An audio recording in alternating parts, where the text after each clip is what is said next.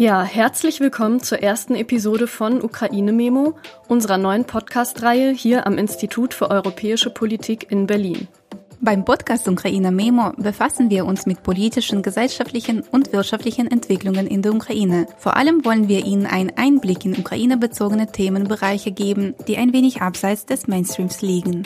Dazu führen wir Interviews mit deutschen und ukrainischen Expertinnen und diskutieren ihre zentralen Argumente. Nun heißt unser Podcast ja Ukraine Memo und das nicht ohne Grund. Am Ende jeder Episode fassen wir für Sie noch einmal die wichtigsten Erkenntnisse zusammen. Das heißt, Sie bekommen von uns ein akustisches Memo. Wir sind Ludmila Melnik und Marie-Therese Schreiber. Am Institut für europäische Politik beschäftigen wir uns mit der Förderung der Zivilgesellschaft und Demokratisierungsprozessen in Osteuropa. Und zurzeit arbeiten wir zusammen im Projekt German Ukraine Researchers Network, das auch diesen Podcast hostet. In unserer ersten Episode befassen wir uns mit einer besonderen Gruppe zivilgesellschaftlicher Akteure, und zwar mit Thinktanks. Jeder hat das Wort schon einmal gehört, oft in Verbindung mit dem US-amerikanischen Raum, aber auch in Deutschland und in der Ukraine gibt es Thinktanks. Und es ist natürlich kein Zufall, dass wir dieses Thema für unsere erste Episode gewählt haben. Denn wir beschäftigen uns bereits seit 2015 hier am EEP mit ukrainischen Thinktanks. Von ihnen gibt es etwa 40 bis 100, in Deutschland um die 200. Die Zahlen schwanken stark, je nach Erhebung. Das zeigt uns schon, dass es gar nicht so einfach ist zu definieren, welche Organisationen als Thinktanks bezeichnet werden können und welche nicht.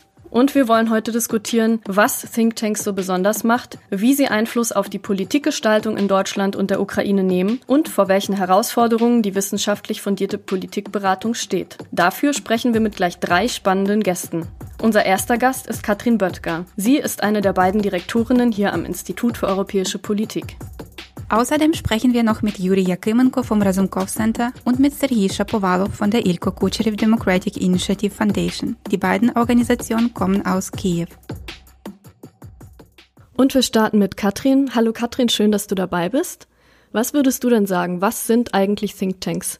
Das Institut für europäische Politik ist ja auch ein Think Tank, eine Denkfabrik. Was bedeutet das? Ähm, ich weiß gar nicht, ob es eine offizielle Definition gibt, aber unser Verständnis davon ist eben, dass wir in diesem Fall mittelfristige Analysen und Politikberatung machen. Ich denke, alle Thinktanks machen Politikberatung. Das Besondere beim Institut für europäische Politik ist, dass wir das eben auf mittelfristigen Analysen und wissenschaftlichen Arbeiten, also stärker wissenschaftlichen, auch universitätsnäheren wissenschaftlichen Arbeiten aufbauen. Für die deutsche Landschaft kann man sagen, dass sich äh, die Zahl der Thinktanks ähm, sehr stark äh, vervielfacht hat. Das Institut für europäische Politik wurde 1959 gegründet. Damals gab es vielleicht zwei oder drei ähnliche Institutionen. Heute kann man eher von 20 bis 30 sprechen und es gibt auch viele universitäre Institute, die ähnliche Aufgaben und Funktionen mittlerweile erfüllen zu unterschiedlichen Themengebieten. Und ein ähm, Punkt, der so ein bisschen unterschiedlich gehandhabt wird in unterschiedlichen Thinktanks und der sich auch in Deutschland, äh, so wie mir scheint, gerade nochmal anders entwickelt, ist der Aspekt der Advocacy. Das heißt der Frage, inwieweit ein Think Tank bestimmte Positionen vertritt. In der Vergangenheit war es so, dass man, wenn man sich mit der europäischen Integration beschäftigt hat, es ja so einen permissiven Konsens gab, dass grundsätzlich europäische Integration als was Positives äh, angesehen wird und dass es eine gewisse Fahrtabhängigkeit zu immer tieferer Integration gab. Wir befinden uns ja jetzt eher in einer Situation, wo es doch auch Stimmen gibt, äh, auch in Deutschland, die das skeptischer sehen und auch der Punkt, dass die Erweiterung das erfolgreichste außenpolitische Instrument ist und zum Beispiel auch für die Ukraine eben primär in Frage kommt, ist wesentlich mehr diskutiert. Und in diesem Zusammenhang wandelt sich auch die Rolle von Thinktanks, die sich mit europäischer Integration beschäftigen, natürlich, weil sie stärker Position beziehen müssen und wir beziehen stärker Position in Richtung einer proeuropäischen Integrationsperspektive. Man muss aber auch sagen, dass die europäische Integration natürlich so weit fortgeschritten ist, dass wir ähm, in der Situation sind, dass es eben unterschiedliche politische Präferenzen gibt, wie diese Integration weiter fortgesetzt wird. Vielen Dank für diesen interessanten Einblick. Ich arbeite ja selbst auch erst seit kurzem hier am Institut. Umso spannender ist es dann auch für mich zu hören, wie sich das Institut eigentlich selbst versteht. Aber um es noch einmal konkret zu machen, wie könnte man die Rolle von Thinktanks im politischen System in Deutschland insgesamt beschreiben? Ja, gerne. Also man kann nun erstmal sagen, dass es vom, formal in dem Sinne, wenn man das politische System betrachtet, keine Funktion von Thinktanks gibt, die jetzt irgendwie grundgesetzlich verankert ist. Vielleicht noch nicht.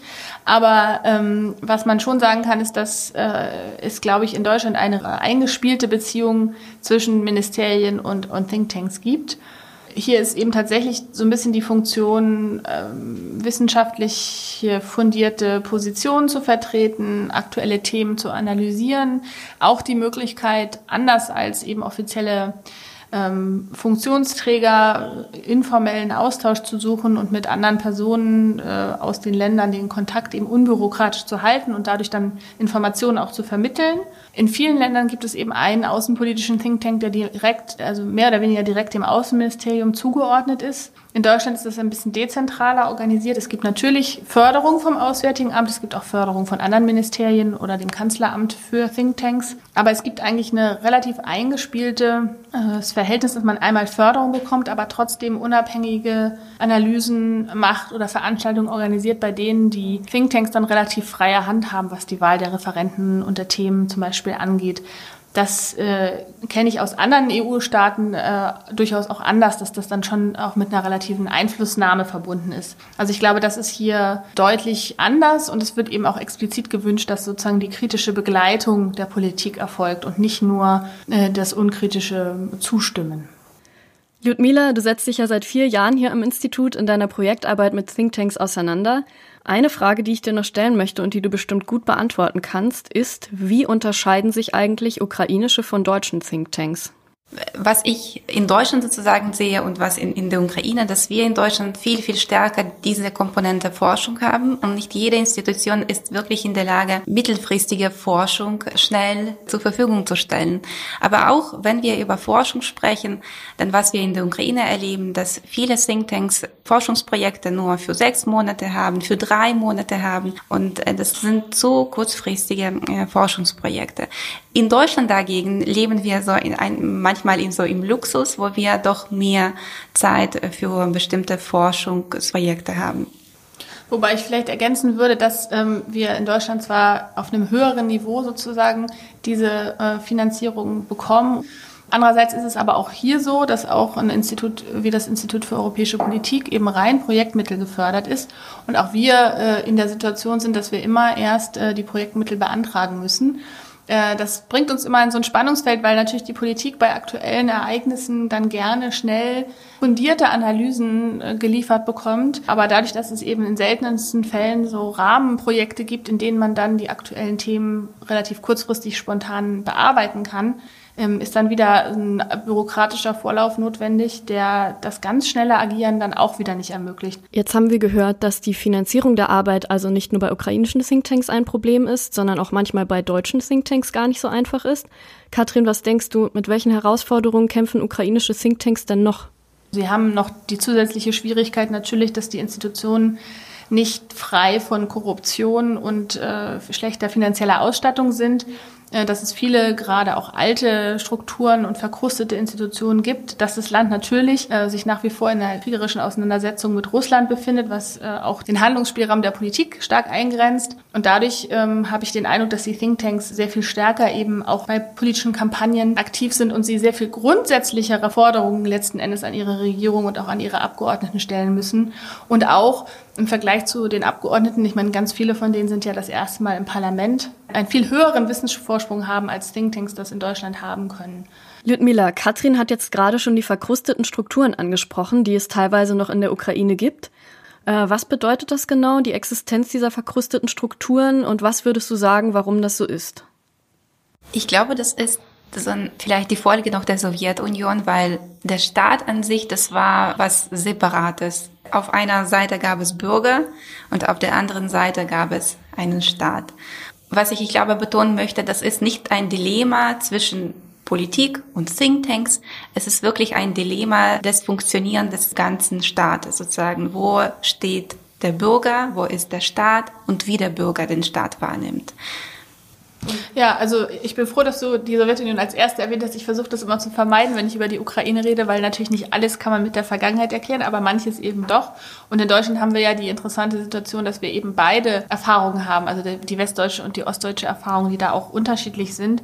Und ich denke aber schon, dass eben deutlich wird, gerade auch in dieser Beziehung von Thinktanks, aber auch in dem allgemeinen starken zivilgesellschaftlichen Engagement in Deutschland, das ist eben geprägt von diesem großen Grundvertrauen, denke ich, dass der größte Teil der Bevölkerung nach wie vor hat. Ja, vielen Dank. Ist auch immer wieder interessant zu hören, wieso dieses große Bild oder das Verhältnis zwischen Staat und Zivilgesellschaft dann auch die Arbeit von Thinktanks und deren Rolle beeinflusst.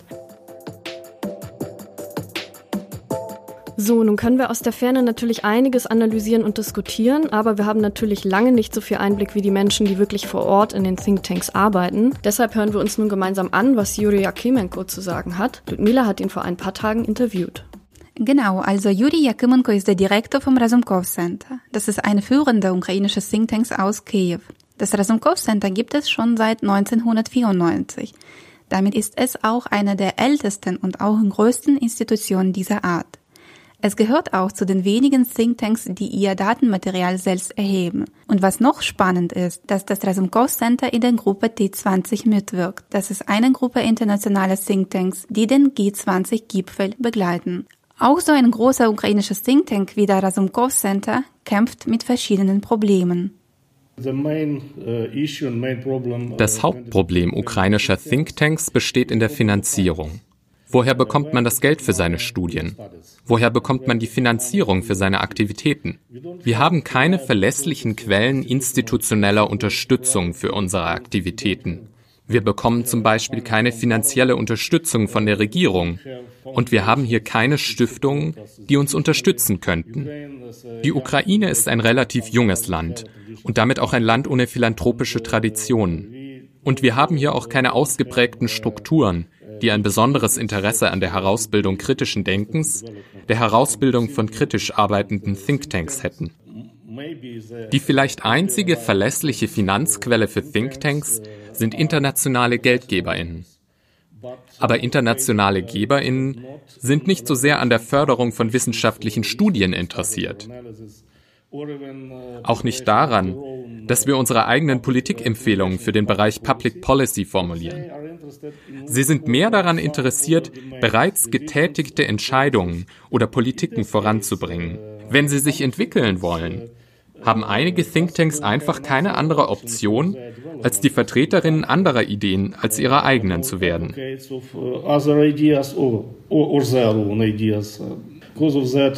Deshalb versuchen viele Thinktanks auch, ihre Finanzquellen zu diversifizieren. Aber nur einige von ihnen sind darin auch erfolgreich. Ja, verschiedene Finanzierungsquellen sind in der Tat sehr wichtig. Aber hier die Frage, warum sind nur einige Thinktanks damit erfolgreich? Gibt es einfach zu wenige Institutionen, die wissenschaftliche Forschung von Thinktanks in der Ukraine unterstützen? Es gibt nur einen sehr kleinen Teil der GeldgeberInnen, die unmittelbar Studien, also Forschung unterstützen. Aber ich muss sagen, dass die deutschen politischen Stiftungen hier in Kiew das sehr gut machen. Wir haben eine sehr gute Kooperation mit ihnen, denn sie unterstützen Studien, sie verstehen, dass diese Studien wichtig sind.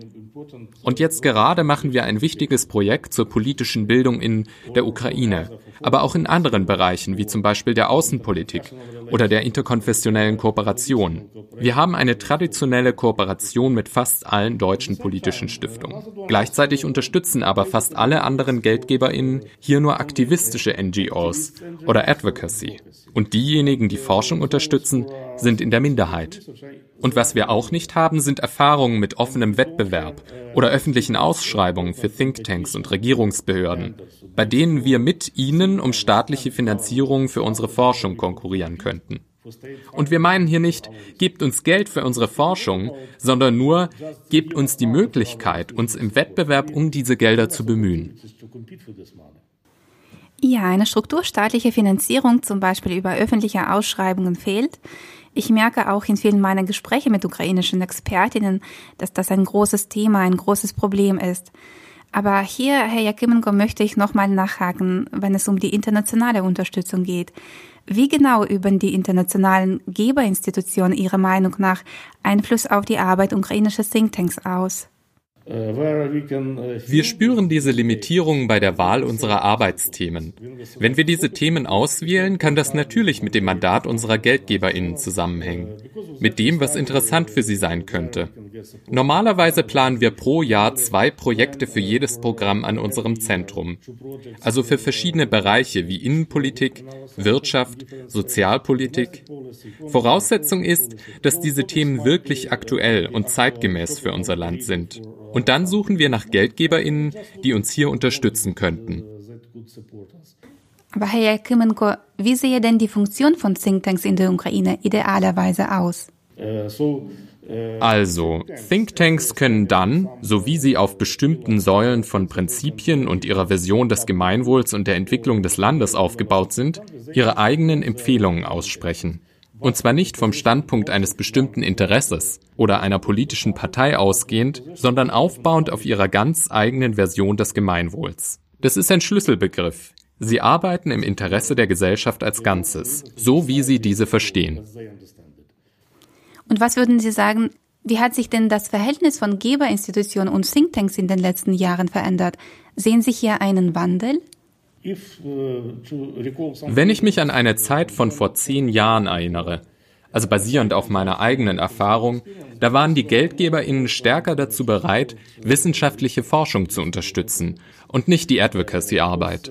Sie haben Aktivitäten wie das Beobachten, das Monitoring und damit auch die Kontrolle der Regierung gefördert, also Checks und Balances gefördert, um alles transparenter zu machen. Aber die Situation hat sich nach dem Euromaidan und nach der Revolution der Würde verändert. Die Geldgeberinnen haben die Idee gewonnen, dass es jetzt eine gute Zusammensetzung der Regierung gibt, um Reformen voranzutreiben. Sie versuchen, die Thinktanks nun eher Richtung Advocacy zu bringen und unterstützen nun weniger die kritische Analyse, das kritische Denken. Das ist deshalb so, weil die Geldgeberinnen die Regierung und die damit einhergehenden Reformbemühungen unterstützen müssen, anstatt sie zu kritisieren. An dieser Stelle gibt es also eine Verschiebung in der Balance zwischen wissenschaftlicher Forschung und Advocacy-Arbeit. Interessant. Vielen Dank für Ihre Analyse. Aber was würden Sie sagen, wie groß ist der Einfluss von ukrainischen Thinktanks auf die ukrainische Politik? Ich muss sagen, dass ukrainische Thinktanks tatsächlich einen relativ großen Einfluss auf die Politikgestaltung in der Ukraine haben. Ich kann Ihnen drei Beispiele aus unserer eigenen Arbeit am Rasumkov Center nennen. Wir haben geholfen, die Regierungsprogramme zweier Regierungen unter Arseni Yatsenyuk zu entwerfen und ein Koalitionsabkommen von dieser Verkhovna Rada. Es war ein großer Auftrag. Dann waren wir auch eine von zwei führenden Organisationen, die die neue Energiestrategie für die Ukraine entworfen haben. Das war 2013. Und diesen März wurden wir vom neuen Premierminister, Herrn Schmehal, eingeladen. Und wir entwarfen eine Reihe von Anti-Covid-19-Maßnahmen. Wie man die Menschen schützen kann, wie man die Wirtschaft schützen kann und wie man die Gesellschaft als Ganzes schützen kann. Außerdem haben wir verschiedene Vorschläge für präsidentielle Dekrete, staatliche Programme und so weiter erarbeitet, die dann auch tatsächlich so von der Regierung realisiert wurden. Aber ich will hier nicht nur vom Rasumkov Center sprechen. Nehmen wir zum Beispiel die Koalition Reanimation Package of Reforms. Sie helfen dem neuen Parlament, welches 2014 gewählt wurde, sehr stark dabei, den Reformfortschritt aufrechtzuerhalten. Sie entwerfen Gesetze, sie erklären den Parlamentariern die Essenz dieser Gesetze und sie treten im Parlament auch als Fürsprecher dieser Gesetze auf. Und selbst jetzt, da es keine so förderliche Umgebung für unsere Arbeit im Parlament gibt, nehmen unsere Expertinnen an Diskussionen der parlamentarischen Kommissionen teil. Zum Beispiel in der Kommission für nationale Sicherheit und Verteidigung. Also, ukrainische Thinktanks, denke ich, üben sowohl direkt als auch indirekt Einfluss aus. Zum Beispiel, wenn sie mit den Medien sprechen oder über ihre eigenen Informationsprodukte. Sie haben vorhin davon gesprochen, dass es kaum Finanzierung seitens des Staates für die Arbeit von Thinktanks gäbe. Und wenn Sie zum Beispiel ein Gesetz entwerfen, wenn Sie eine Strategie erarbeiten, werden Sie dann von der ukrainischen Regierung dafür entlohnt? Nein, im Prinzip erhalten wir keine derartige Unterstützung. Wir machen das als Freiwillige, als Bürger, als Mitglieder der Zivilgesellschaft. Manchmal bezahlen internationale GeldgeberInnen dafür, zum Beispiel im Fall der Initiative Reanimation Package of Reforms, die von der Delegation der Europäischen Union in der Ukraine unterstützt wurde. Es ist schon so, dass dich jemand eigentlich auch für diese Arbeit bezahlen sollte. Aber für uns ist es manchmal ein Teil unserer zusätzlichen Extraarbeit. Also es ist wirklich etwas, was wir als Bürger, als Freiwillige für unser Land tun.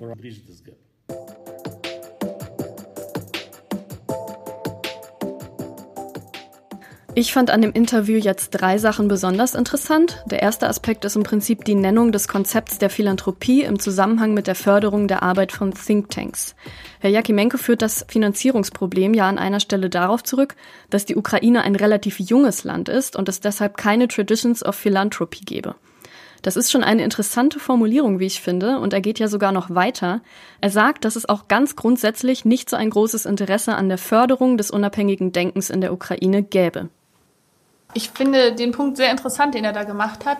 Ich glaube, dieses, äh, dieser Aspekt der Philanthropie ist eher das Verständnis, das vielleicht auch aus dem US-amerikanischen Raum kommt, dass eben aus privater Finanzierung und Förderung und aus Stiftungen, die aus privaten Mitteln finanziert werden, unterschiedliche Projekte und eben auch Think Tank-Arbeit finanziert wird. Das ist aber eher weniger das Modell, das mir jetzt in Deutschland bekannt ist, wo es ja vor allem die Förderung durch öffentliche Stellen erfolgt oder ähm, in kleinerem Rahmen natürlich auch durch Stiftungen äh, der Wirtschaft. Einen anderen Punkt, den er nennt, äh, sozusagen, dass es nicht die Strukturen gäbe, eine Entwicklung des unabhängigen Denkens zu fördern. Das ist natürlich auch eine Frage, wie die Ausbildung an den Universitäten äh, vonstatten geht. Und das ist etwas, was in Deutschland auch im Vergleich wieder mit Frankreich, wo ich ja auch mal ein Jahr studiert habe, doch deutlich sich unterscheidet, weil wir viel weniger Wert darauf legen, jetzt äh, Fakten auswendig zu lernen oder ähnliches und viel stärker auch schon in der Schule Wert darauf gelegt wird, argumentativ arbeiten zu können, eine Meinung zu haben, eine Position zu beziehen und diese durchaus auch im, im Widerspruch zu der Meinung und der Position des äh, Lehrers, der Lehrerin oder des Professors, der Professorin,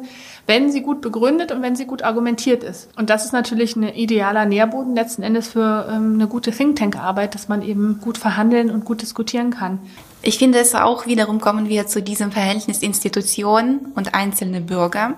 In der Ukraine, was ich merke, man spendet sehr gerne einzelnen Personen und das ist informelle Spenden, wenn man, wenn wir auch an den Maidan erinnern. Das war für die Menschen eigentlich sehr leicht, das Geld zu geben und sie wussten eigentlich nicht so richtig, wem sie das Geld geben. Aber das Vertrauen war da. Ich merke auf dem Lande, woher ich komme, wenn eine Familie Probleme hat, dann kommt ein Priester und sammelt das Geld und die Menschen fragen nicht, ob das stimmt oder nicht stimmt. Sie kennen vielleicht diese Person nicht, aber das Vertrauen ist da.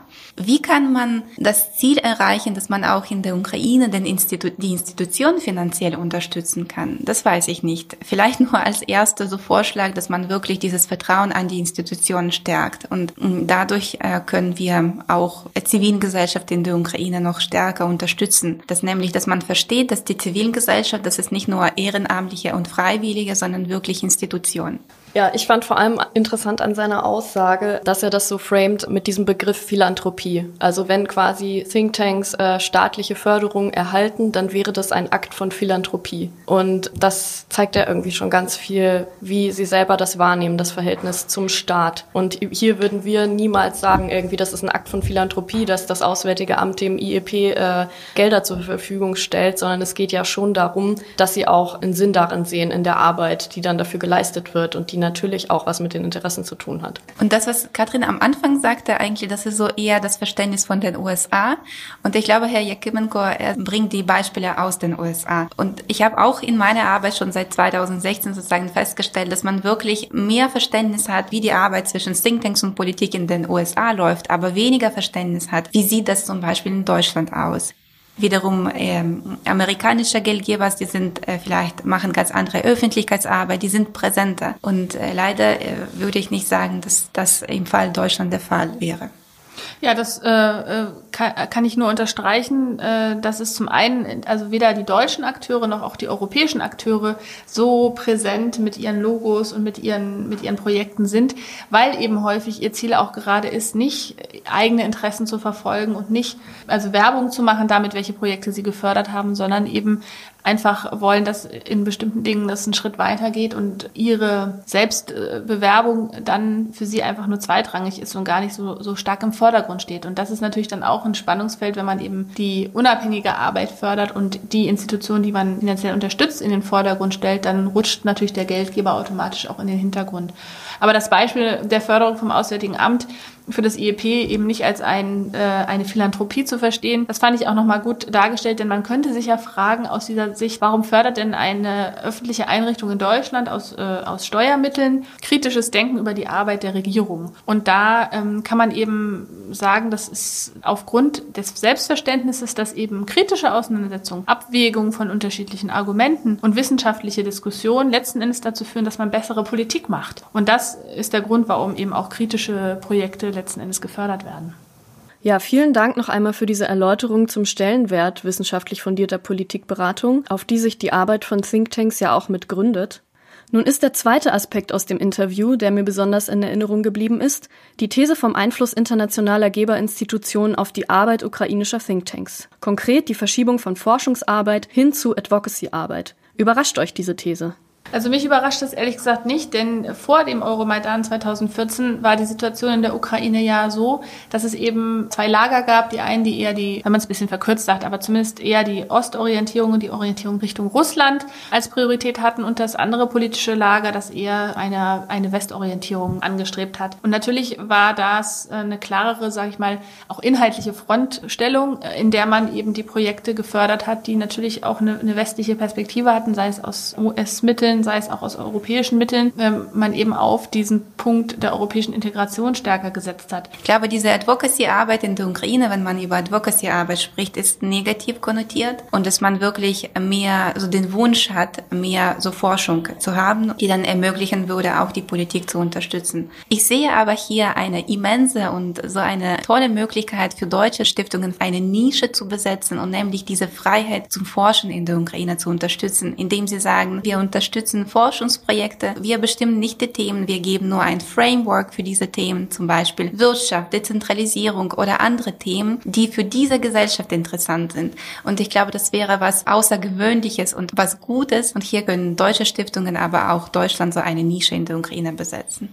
Dann hat mich ein bisschen ja nicht schockiert, aber irgendwo ist es mir doch aufgefallen, ähm, dieser Satz, dass ein signifikanter Anteil der Arbeit ukrainischer Thinktanks für ihre eigene Regierung eigentlich unbezahlte Freiwilligenarbeit ist.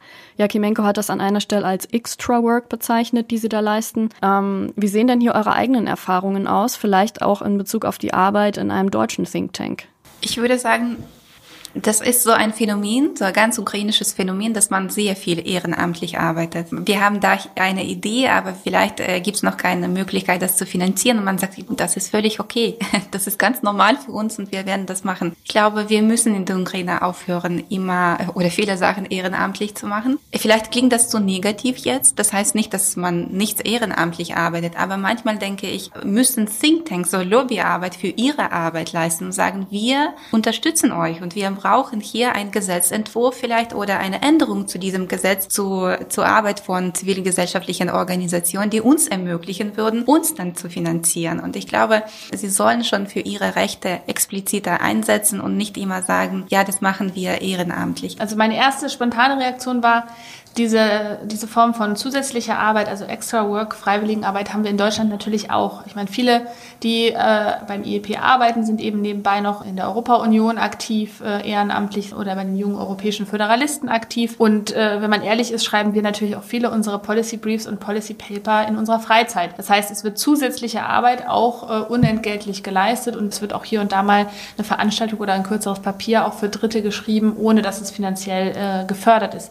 Aber ich glaube, der wichtige Unterschied ist, dass natürlich das passiert zusätzlich zu einer Arbeit, die schon eben auch entlöhnt wird. Und ich glaube, da ist in Deutschland auch noch äh, viel Spielraum, weil eben gerade dieser Wunsch, dass Thinktanks eben relativ kurzfristig fundierte Analysen liefern, nicht erfüllt werden kann auf der Projektfinanzierungsbasis, weil wir dort eben dann Projekte haben, wo man eben auch bestimmte Deliverables hat, also bestimmte Aktivitäten einfach umsetzen muss und die sind dann zu eng formuliert, als dass man dann spontan zu einem anderen Thema oder zu der Verknüpfung Verknüpfung eines Themas, zum Beispiel der Auswirkungen der Corona-Pandemie oder ähnlichem, in diesen Projekten so schnell umschalten kann. Und dadurch gibt es eben dieses Phänomen der Extra Work auch hier noch. Also auch hier äh, wäre so eine institutionalisiertere Finanzierung oder etwas breiter gefasste Rahmen, in denen dann Themen, die aktuell aufkommen, bearbeitet werden können, hilfreich. Ich glaube, vielleicht nur ein kleiner Punkt. Dieses Phänomen kann man wirklich nicht erklären. Ich glaube, so in ein paar Worten. Aber was zum Beispiel ich in der Ukraine erlebt habe, ich kenne eine Organisation und meistens bei Thinktanks, bei zivilgesellschaftlichen Organisationen wird zwei oder eine Person eingestellt. Das ist wie der Direktor und die Buchhaltung und das war's. Die anderen arbeiten über Aufträge. Und wenn zum Beispiel ein Projekt zu Ende geht, dann kann sein, dass zum Beispiel für die nächsten sechs Monate keine Gehälter oder Honorare vorhanden wären. Diese Menschen gehen aber nicht weg. Interessanterweise bleiben sie in ihren, zum Beispiel in, in der Gruppe auf Facebook und sagen, wir assoziieren uns mit dieser Organisation und wir bleiben. Nach außen lebt diese Organisation, obwohl diese Menschen sozusagen durch ihre formelle Verbindungen nicht mehr verbunden sind. Das ist mehr informelles. Und sie machen diese Extra Work und dieser Extra Work funktioniert irgendwie dann anders als in Deutschland. Ja, im Grunde genommen muss man dann davon sprechen, dass es nicht eigentlich Extra Work ist, sondern dass es eben unbezahlte Arbeit ist, äh, ja, die so gemacht wird und nicht zusätzlich zusätzlich zu bezahlter Arbeit dann nebenbei noch sich engagiert wird, eben im ähnlichen Themengebiet. Und das ist natürlich ein wichtiger Unterschied auch. Ja, und das spüren wir schon, den interkulturellen Unterschied, den ich super immer spannend finde. Wir verwenden dieselben Wörter, aber verstehen darunter was anderes. Und das ist nämlich ein gutes Beispiel. Ja, das stimmt. Und mir ist auch aufgefallen, ähm, jetzt nochmal in dem Gespräch auch, wie deutsch man ist in seinem Denken, was die Arbeit an einem Think Tank und die zivilgesellschaftliche Arbeit angeht, wenn man eben aus diesem deutschen System kommt und dann in Deutschland Think Tank Arbeit macht und es ist immer wieder spannend, ist auch dann nochmal so ein bisschen den Spiegel vorgehalten zu bekommen, wie das in anderen Ländern aussieht und in diesem Fall eben, wie es in der Ukraine aussieht. Und wie es ist, in einem ukrainischen Think Tank zu arbeiten, dazu erfahren wir jetzt noch mehr, und zwar von Serhii Shapovalov. Er ist unser letzter Gesprächspartner für heute und er arbeitet als Analyst bei der Ilko Kucherev Democratic Initiatives Foundation, einer unserer Partnerorganisationen im German Ukrainian Researchers Network.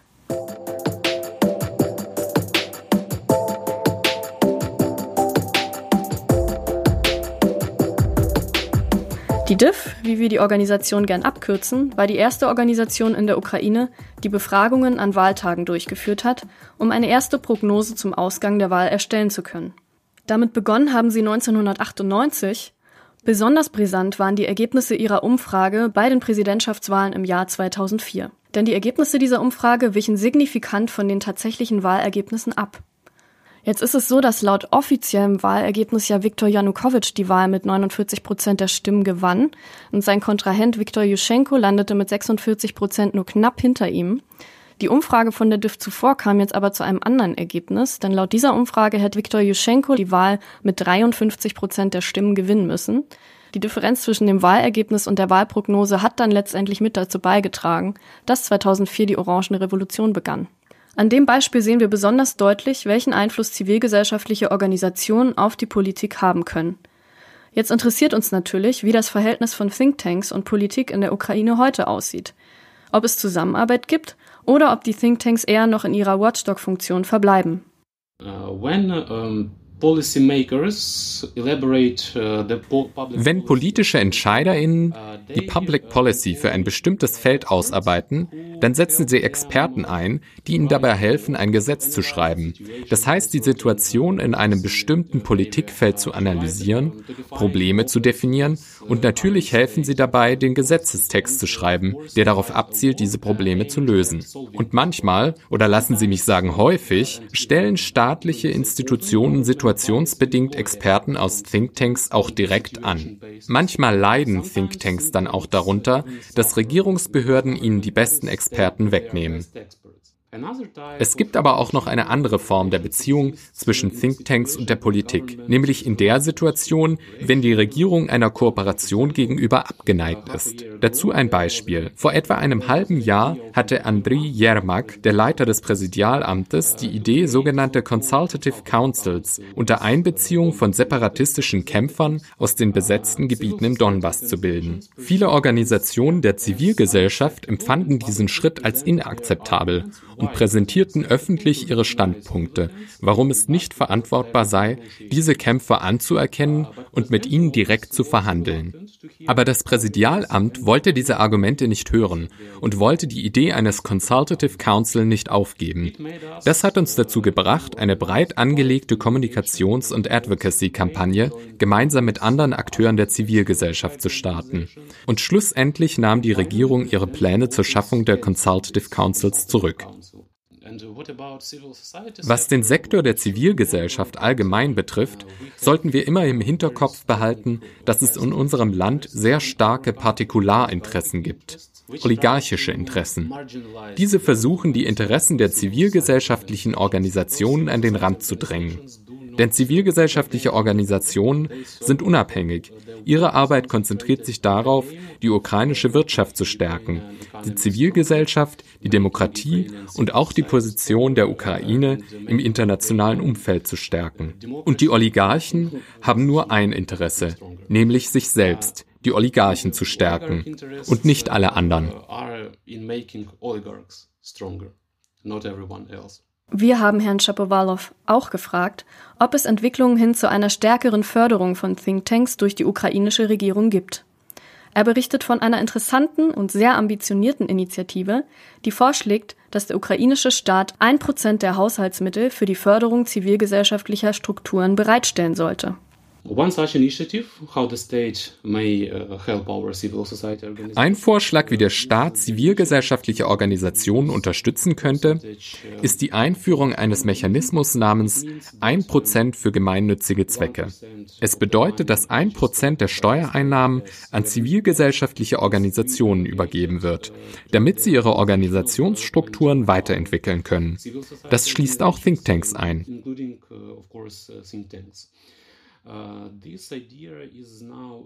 Diese Idee wird gerade vom Initiative Center to Support Social Action, genannt Jednania, vorangetrieben. Wir, das heißt die Democratic Initiatives Foundation, haben gemeinsame Forschungen mit Jednania durchgeführt, um die öffentliche Meinung zu untersuchen, um herauszufinden, ob unsere Bevölkerung diese Idee unterstützt oder nicht. Wir haben jetzt die Ergebnisse dieser öffentlichen Umfrage vorliegen und Jednania wird sie für ihre Advocacy-Arbeit gegenüber den öffentlichen öffentlichen Stellen nutzen. Und es besteht die Möglichkeit, dass zivilgesellschaftliche Organisationen nun endlich nach 30 Jahren eine finanzielle Unterstützung durch unseren Staat erhalten. Zumindest hoffen wir das.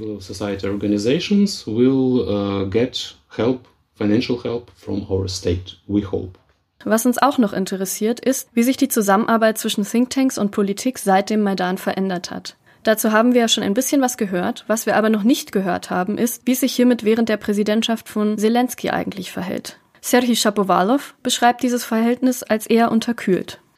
Uh, we should mention uh, such an organization or even coalition of organizations, reanimation package of reforms. It was Wir sollten an dieser Stelle besonders eine Organisation nennen. Oder besser gesagt eine Koalition von Organisationen. Das Reanimation Package of Reforms. Sie wurde 2014 gegründet, direkt nach der Revolution der Würde. Es ist eine Koalition der einflussreichsten Thinktanks der Ukraine, die zahlreiche Handlungsempfehlungen für die neue Regierung bereitstellten. Und viele dieser Empfehlungen wurden auch umgesetzt. Aber seit 2016 oder 2017 gibt sich die neue Regierung gegenüber einer weiteren Kooperation eher verschlossen. Und das Reanimation Package of Reforms verlor seinen Einfluss.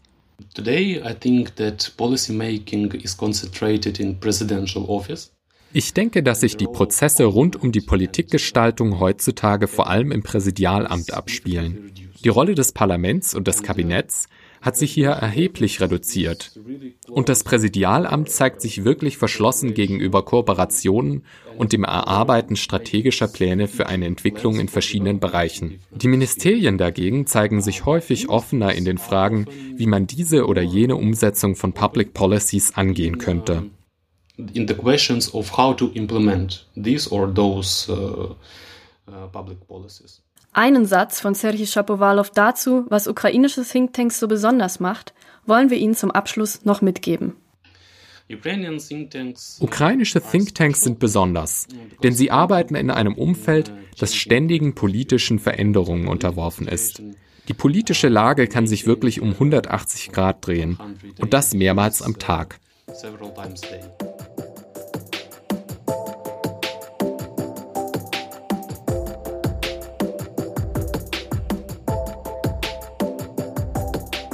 Wie wir zu Beginn schon angekündigt haben, bekommen Sie am Ende jeder Episode von uns ein akustisches Memo, also halten wir fest. Thinktanks spielen eine wichtige Rolle im politischen System Deutschlands und der Ukraine.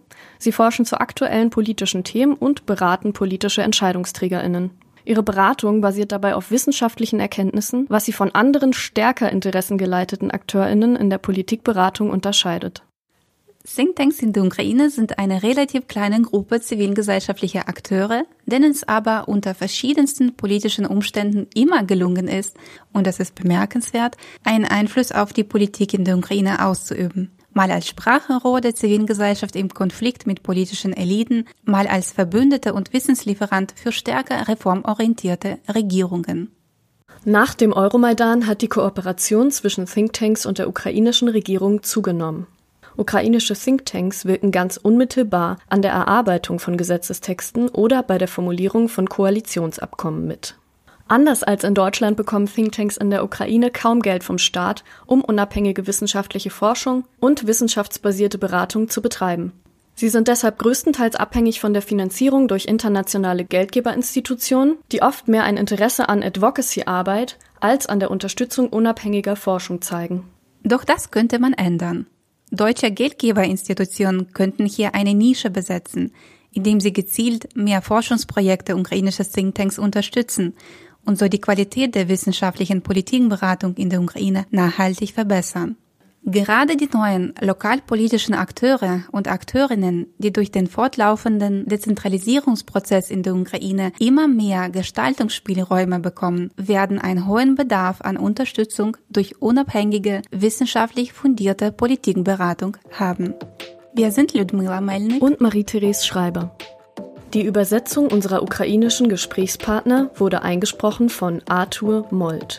Wir bedanken uns ganz herzlich fürs Zuhören und freuen uns, wenn Sie bei der nächsten Episode auch wieder dabei sind. До побачення!